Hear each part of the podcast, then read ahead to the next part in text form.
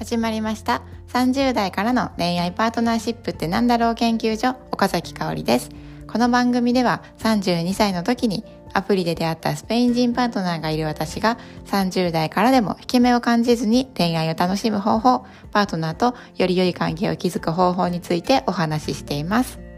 今日のテーマは付き合うことへのハードルを上げない。付き合うことに対してどれぐらいのハードルを皆さん思ってますかね？恋人がいない時とかあといない期間がすごく長かったりとかあとは過去の恋愛で傷ついた経験があるとか、まあ、自分に自信がないとかね。そういう時ってなんか付き合うことイコールすごいめっちゃビッグイベントみたいな彼氏できた彼女できたっていうのはなんかすごいすごいなんか大きなことみたいに感じて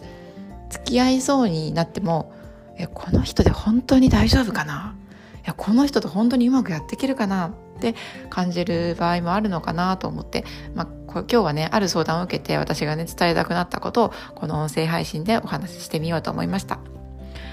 でね、うん、でも私は付き合うことに対して思うのはいやうまくいくかどうかなんて付き合ってみないとわからないしあと何にもねせずにうまくいくなんて絶対にないってね言い切りたいんですよね。私はなんか女性からね女性からは告白しない方がいいとか連絡女性は連絡をせずに男性から積極的に連絡させる方がいいみたいな考え方が本当に嫌なんですよね。なんか選ばれるためにあえて引いてみるとかそういうことばっかり考えていたらいざね結婚したり同棲したりした時になんか大切なことを話し合うっていう場面でも押したり引いたりとかねしてる場合じゃないじゃないですか。だから、なんかアプリでね、出会った人と、結婚相談所で出会った人とね、あ、この人本当にもう付き合うことは絶対ないわって思わない限りは、2回目会ってみるっていうのはね、ありだと思うんですよね。1回会っただけだとわからないことっていうのもたくさんあると思うので、私はね、結構2回目会うハードルも、付き合うっていうハードルも下げることはすごい大事なのかなって思います。付き合ってみないとわからないことってあると思うんですよね。で私のねパートナーはね付き合っててからめっちゃ積極的になったんですけど付き合うまではねめっちゃシャイだったので付き合ってみないとわからなかったこと本当にあるなと思います。で私の知り合いにはね結婚してから相手のことが好きになった。っていう方がいるんですよねでその方ね本当にもう仲良し夫婦仲良し家族でね私の憧れでもあるんですけど、まあ、付き合ってる時はいろいろあって本当にもうしんどくて別れようって言ったことも何度もあるって言ってましたでもまあいろいろあって結婚してで付き合ってみないこと付き合ってみないとわからないことがあるように結婚しないとわからないこともあるんだよっていうことをね教えてもらいました。でねえそんな大切なこと付き合ってみないとわからないとか結婚してみないとわからないなんてじゃあどうしたらいいのって思うかもしれないんですけどなんか私がね感じるのはねその結婚してみないとわからないよって言った方を見ているとなんかその方ってね本当にまっすぐななんか自分軸というかなんかすごくコアな軸があるんですよね。でその方は自分で自分を幸せにするんだっていうのをねすごく持っていらっしゃるなってなんか一緒に過ごしていると感じます。なんか結婚して相手に幸せにしてもらうんだではなくって、まあ、自分で自分を幸せにするっていう軸を持っているんですよね。で付き合ったらうまくいくかどうかなんてもう未来はね分からないじゃないですかいつ何が起こるかっていうのは本当に分からないからもうこの人を運命の相手にするんだっていう気持ちでなんか私はねパートナーと付き合ってみました。でなんかもうねもう無理もう無理もう別れたいって思ったら、まあ、それはその時に考えたらいいかなって思ってます。で実際にですね付き合ってから別れようかなって思ったことはあるし同棲してからも別れようかなって思ったこと、まあ、この音声配信でもお話ししましたよね、うん、でもその都度話し合いながら恋人から少しずつ人生のパートナーになっている今プロセスを私は歩んでいるんだなって感じていますもしね過去の私のように恋愛経験があまりなかったりとか自信がなかったりとかあと過去ね傷ついた経験があって付き合うことってめっちゃめっちゃこうハードルが高いみたいに思ってね必要以上になんかすごくハードル高くね、自分で高く設定している方がいたら少しね気持ち緩めてみてうんなんか付き合うってそんなに大きなことじゃないのかもっていう視点もね持ってみることをお勧めしたいなと思います。でこれは決して適当に付き合うって意味ではなくって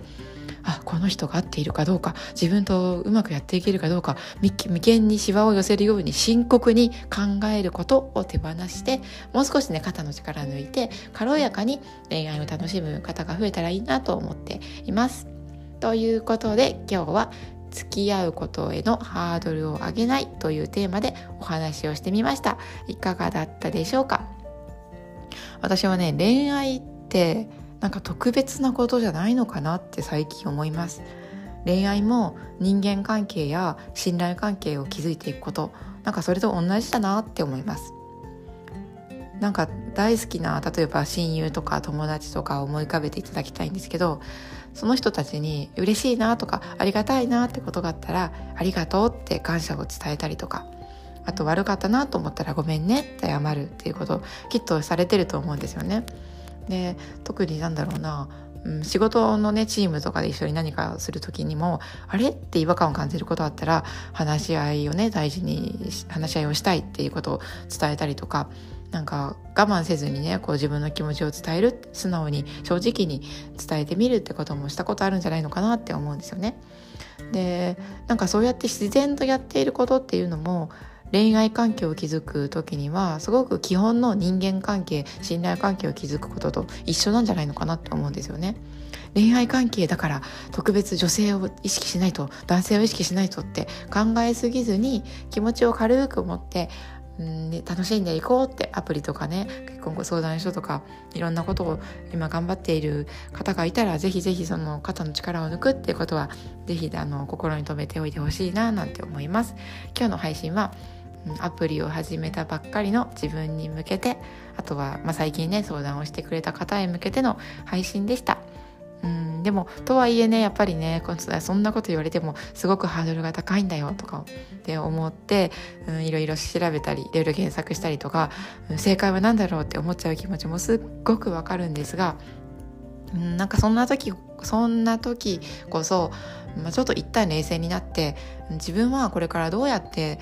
恋愛していきたいのかなとかどんな関係を築いていきたいのかなっていうのを、まあ、自分で一人でね考えてみてセルフコーチングをする時間うん、書き出してみる時間、うん、なんかこう対等に思いが言える関係が築きたいなとか、うん、楽しいことをね一緒に笑い合いたいなとかきっといろんなことが出てくると思うんですよね。うん、で改めてじゃあ、うん、今こうねいい感じになってる人がいるんだったらじゃあここからどうしようかなって、うん、受け身ではなくって自分主体で考える、うん、落ち着いて考えてみる時間っていうのもとってみることをおすすめします。なんか調べることとか人に相談することもとってもいいことだと思うんですけど自分の中で、うん、内省する時間うん、一人で自分の気持ちを見つめてる